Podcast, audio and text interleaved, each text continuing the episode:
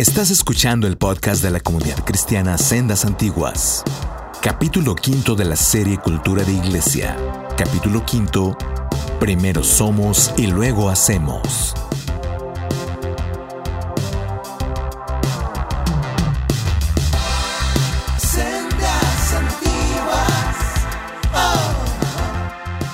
Ok, pues ya estamos aquí en la quinta entrega. Gracias por los que estuvieron esperando la quinta entrega. Ya estamos haciendo nuestra entrega final, nuestro capítulo final sobre la cultura de sendas antiguas. Este, síganos por las redes, compartan este podcast. Y bueno, después de que hemos visto los, los otros puntos, por si no nos han seguido, por si este es el primer capítulo que, que estás escuchando, vamos a solamente repetir el título de los otros podcasts para que lo tengas ahí en la mente y te des un tiempo y lo escuches. El primero es Olvidamos el pasado, el siguiente es Creemos en nuevas oportunidades. El tercer, la tercer capítulo de esta serie es Creemos en llamados genuinos. En la cuarta parte de esta serie es Somos inofendibles. Y la quinta parte de esta serie es Primero somos y luego hacemos. En la comunidad Sendas Antiguas creemos y practicamos como cultura de iglesia y como cultura de comunidad que es más importante ser que hacer. Eh, en la Biblia, en el Salmo 51, del 15 al 17, dice cómo está hablando David y le está diciendo a Dios, tú, eh, si yo podría dar el sacrificio que me pidas, eh, de manera parafraseada, si tú pidieras tal cantidad de sacrificios o el que fuera, lo daría. Soy el rey, o sea. Pero lo que tú en realidad pides o lo que pides de mí, dice David, es un corazón humilde, un corazón contrito y humillado. En, este, en esta parte de la Biblia, David eh, se presume que en esta parte, esta, este salmo, eh, David lo hace después de una pérdida muy importante, muy fuerte en su vida. Él está quebrantado y entonces empieza a hacer una balanza entre lo que es, entre lo que se hace y lo que se es. Ajá, hace poquito teníamos una plática con, con, alguien sobre, sobre el cero, el, ¿qué, es, ¿qué es más valioso, cero hacer. Bueno, nosotros a lo largo de muchos años hemos comprendido que primero nos tenemos que ocupar de ser. Que lo que puedas hacer para la obra de Dios eso viene después, o lo que quieras hacer por Dios, digo. Claro, a ver, eso es paradójico. Dios no necesita que hagas nada por Él. Pero nosotros en agradecimiento hacemos cosas y hacemos cosas que son buenas. Hacemos cosas para Dios entonces. Ajá. Em, pero, pero en este hacer las cosas para Dios es importante el asunto de primero ser lo que está dentro y luego lo que hacemos. Después de esta breve introducción, quiero presentar a quienes me acompañan hoy y quienes nos acompañan hoy, más bien dicho, somos el equipo de liderazgo, parte del equipo de liderazgo de Sendas Antiguas. Está la psicóloga Eli Díaz, está Clau Ansaldo y está Memo Barrón, eh, quienes van a nos van a ayudar a profundizar más en este tema y nos van a permitir eh, este, mm, eh, llegar más, a una conclusión más profunda. Vamos a escuchar Ahora, en esta ocasión, a Clau Ansaldo. Hola, es un gusto otra vez estar con ustedes compartiendo este quinto punto. Primero somos y luego hacemos. Pero ¿te has preguntado qué somos? Bueno, la palabra de Dios lo dice muy claro en Efesios 2.10, un texto muy conocido por muchos de nosotros. Dice, porque somos hechura suya, creados en Cristo Jesús para buenas obras, las cuales Dios preparó de antemano para que anduviésemos en ellas. En la nueva traducción viviente dice, porque somos la obra maestra de Dios. Wow, ¿no? Somos su máxima, máxima creación. Entonces somos, la verdad, muy afortunados y muchas veces nosotros creemos que por eh, cierta posición que tenemos a lo mejor en nuestro trabajo, a lo mejor cierto título y no por eso, no, no, no quiere decir que no es importante. Si tú eres abogado, licenciado, este, es lo mismo, ¿verdad? si tú eres este maestro, ingeniero, arquitecto, qué padre, mis respetos, porque pues te, quemaste las pestañas por mucho tiempo, ¿no? Para poder llegar a, a este título. pero creemos que dentro del reino de Dios eso no es lo más importante. ¿sí? Si tú tienes una posición en tu trabajo como eh, el director general de tu empresa, eh, mis felicitaciones para ti porque tuviste que yo creo que quemarte, como te decía mucho, las pestañas en, en estudio, en tiempo de preparación, en tiempo de, de prácticas, no sé, muchas cosas, pero dentro del reino de Dios eso no es lo más importante. Yo creo que la palabra de Dios es muy clara y su palabra dice que no es por obras para que nadie se gloríe. Entonces, este, ¿Y por qué él decía esta palabra? Porque él sabía que podíamos llegar a gloriarnos de, las obras que hacemos, del título que tenemos, de, no sé, de los dones que podamos tener. Pero sin embargo, no es por obras para que nadie se gloríe. Entonces, tenemos que estar muy, muy conscientes y con los pies bien puestos sobre la tierra acerca de lo que somos realmente en Cristo Jesús. Decía alguien por ahí, un, una frase muy padre que dice, yo soy, yo no necesito, no necesito tener para ser. El Señor ya me ha hecho, yo soy. Ajá. Eh, lo que dice Clau es valiosísimo, partir del punto de reflexión dices, bueno, ¿qué somos? La Biblia dice que soy algo perfecto, que Dios me hizo perfecto. Aquí hay una, aquí hay una reflexión interesantísima en que a veces Em, nuestro, queremos, queremos fincar nuestro éxito en lo que podemos hacer. Dios ya nos hizo exitosos, Dios nos hizo valiosísimos desde que nacemos. Nacemos con la bendición de Dios. en un sentido, eh, nacemos con todo a favor, en un sentido. Digo, a lo mejor eso no lo puedes decir de tantas personas que nacen en lugares donde hay mucha necesidad pero nacemos básicamente con las mismas oportunidades todos, básicamente. Pero bueno, este, pues vamos a seguir profundizando un poquito más. Queremos escuchar la voz de Memo Barrón, que nos acompaña en esta noche también. Dale. Gracias, Oscarito. Fíjate que, este punto es, es muy bueno porque le da valor, le da mucho valor a, a todos por igual como persona. Primero somos y luego hacemos. Tú decías, muchas veces estamos, funcionamos al revés. Creemos que somos por lo que hacemos. Y ese es el error. Por eso hay mucha gente que se jacta. O por lo que da. O por lo que da. Porque dice, es que, es que yo hice esto, yo di esto. Y entonces cree que eso es lo que le da su valor. Pero realmente nosotros, por lo que somos, lo, lo que hacemos es un resultado de lo que somos. Es decir, eh, yo quiero leer un versículo que es este es fuerte. Cuando Jesús eh, hablaba acerca de eso en Mateo 23, 23, y les hablaba no solo a los que creían en él, a los cristianos, les hablaba a los fariseos. ¿Y quiénes eran los fariseos? Pues los que vivían, practicaban e incluso enseñaban la palabra de Dios. Entonces dice, eh, eh, los estaba observando Jesús y les dice, ay de vosotros, fariseos, y les dice, hipócritas, porque, pagan el diezmo de la menta, del eneldo y del comino, y luego dice, y habéis, y habéis descuidado los preceptos más importantes de la ley. Es decir, ¿qué está diciendo aquí Jesús? Que una cosa es hacer lo que nosotros creemos que es correcto y otra cosa es lo que para Dios es más correcto.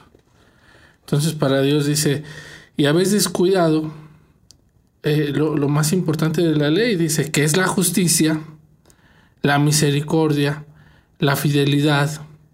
Y estas son las cosas que deberías de haber hecho sin haber descuidado lo otro. es lo que estamos diciendo en este, en este concepto.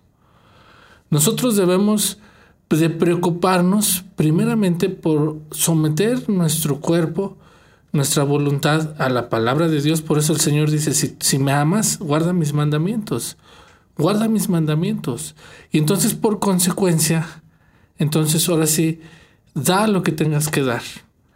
Entonces, desgraciadamente en la iglesia actual, mucha de la gente le, le han enseñado este concepto al revés. Le han enseñado que lo más importante es dar para que reciba. Fíjate bien, esto es muy grueso lo que te estoy diciendo, Oscarito. La gente hoy, hoy en día oyes desde un púlpito para que seas exitoso, para que seas prosperado, para que seas bendecido. Da. Da. Y si no eres prosperado, si no eres exitoso, es porque no das.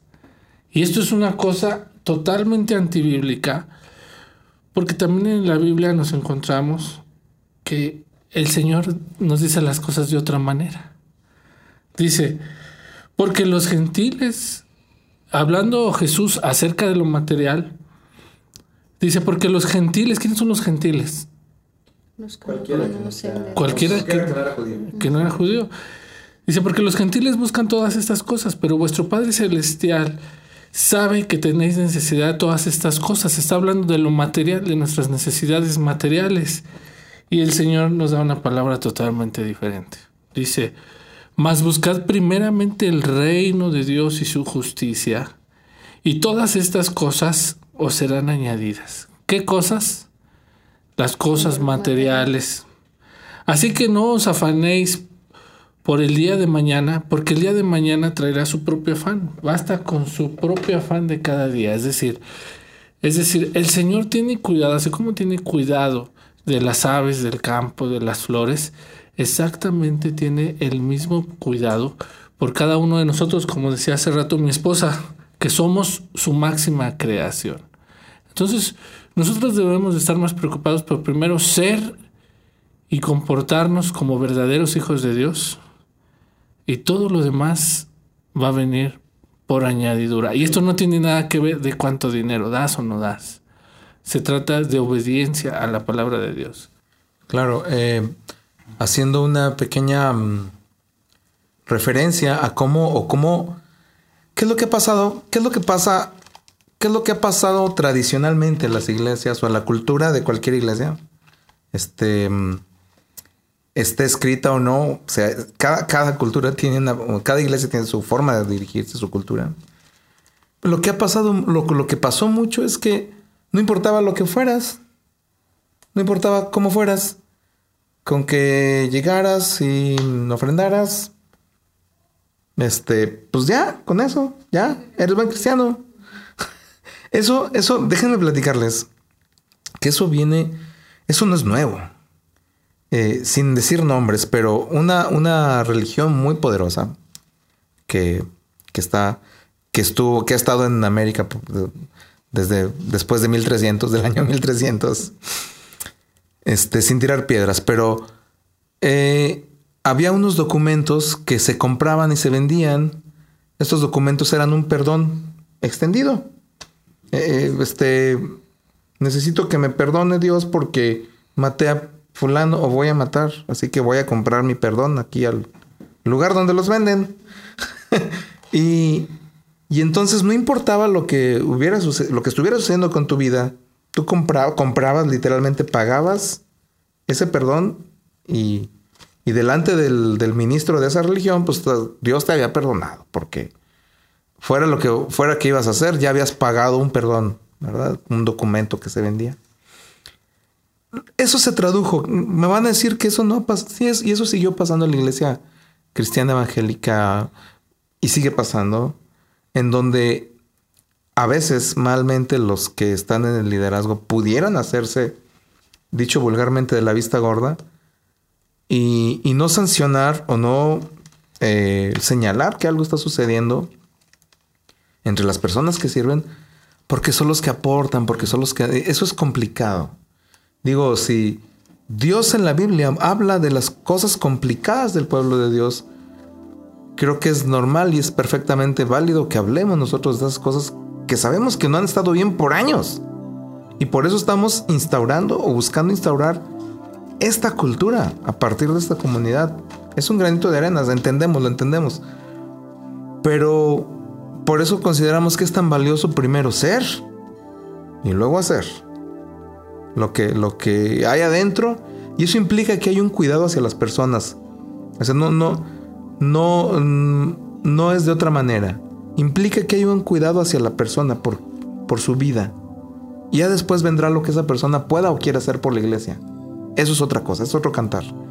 Pues no sé si, si, si eh, hay alguien más que quiera aportar en este, en este episodio quinto. Tenemos a la psicóloga Eli Díaz con nosotros. Ok, gracias, gracias por el espacio. Pero bueno, en este punto yo solamente quiero, quiero darte una palabra. Yo creo que para Dios es más importante evaluar tu corazón antes que tu servicio, porque para Dios eres importante y yo creo que para las personas que sirven, yo creo que también debe de ser importante, pero yo creo que Dios valora más un corazón limpio y puro y yo creo que como decía eh, Memo, lo demás va a venir por añadidura. Esa es la palabra que te doy en este punto, nada más. Muchas gracias a la psicóloga. Este, pues ya estamos casi terminando esta serie de, de podcast. Este, este, este capítulo es más bien un poco corto, pero pues a lo mejor aquí en este capítulo em, val- vale la pena que hablemos por qué, por qué decimos sendas antiguas. No sé si nos quieras compartir un poco, Memo, de eso. Bueno, pues eh, la razón por la que nosotros le, eh, le hemos llamado sendas antiguas es porque es la senda más antigua. Va- Valga la redundancia. Este, que es la senda que Dios nos trazó, que el Señor Jesucristo nos trazó. Entonces recordemos que la senda que Él marcó y diseñó y practicó es precisamente lo que Él quiere que caminemos por ese camino para realmente llegar a esas calles de oro y el mar de cristal. Al Señor lo que le interesa es lo que vemos, lo que vimos en este punto es nuestra obediencia y nuestra actitud. Inclusive cuando habla del dinero, Él dice que Él ama al dador Alegre. alegre. Él no, él no ama al dador cumplidor, como dirían por ahí. Estos son bien cumplidos. No, no, no. Dios ama al dador alegre. ¿Por qué? Porque cuando tú amas algo, amas a una persona, en este caso amas al Señor Jesucristo, tú lo que le das, llámese en dinero, en servicio, en obediencia, lo haces con alegría. Entonces, el, el, el nombre Sendas Antiguas nace de ahí. Pues sí, efectivamente, eh, Sendas Antiguas es una comunidad, es un esfuerzo por, por retomar cosas que ya estaban en la Biblia. Lo estamos tom- retomando desde la parte de transmitir y producir estos podcasts para transmitir la cultura que, que, es- que estamos instaurando y que tenemos instaurada dentro de la comunidad de Sendas Antiguas. Te invitamos a que formes parte de esto, síguenos por las redes. Este, en estos momentos estamos eh, estaremos subiendo más contenidos, más reflexiones. Eh, pero empápate, empápate de estos capítulos, de este, de esta serie de capítulos de este eh, podcast, en donde podrás comprender qué es lo que pensamos, qué es lo que creemos. Y bueno, ponte en contacto con nosotros. Está, hay un correo que es eh, sendasantiguaslp@gmail.com. Está las páginas. eh, próximamente estará el Instagram, está el canal también de YouTube. Y entra en contacto con nosotros, eh, dinos si te quieres agregar a esta, a esta comunidad y no- nosotros eh, entenderemos si podremos hacer algo, algo ahí. No sé si alguien quiera despedir o dar una palabra, estamos despidiendo ya la serie completa. Hasta ahí. Todo muy bien. Ok. Gracias- muchas gracias por el espacio y por, por la oportunidad de aportar algo. Muchas gracias. Hasta pronto. Nos vemos pronto en otro podcast por acá en Cenas Antiguas. Gracias, hasta luego. Bye.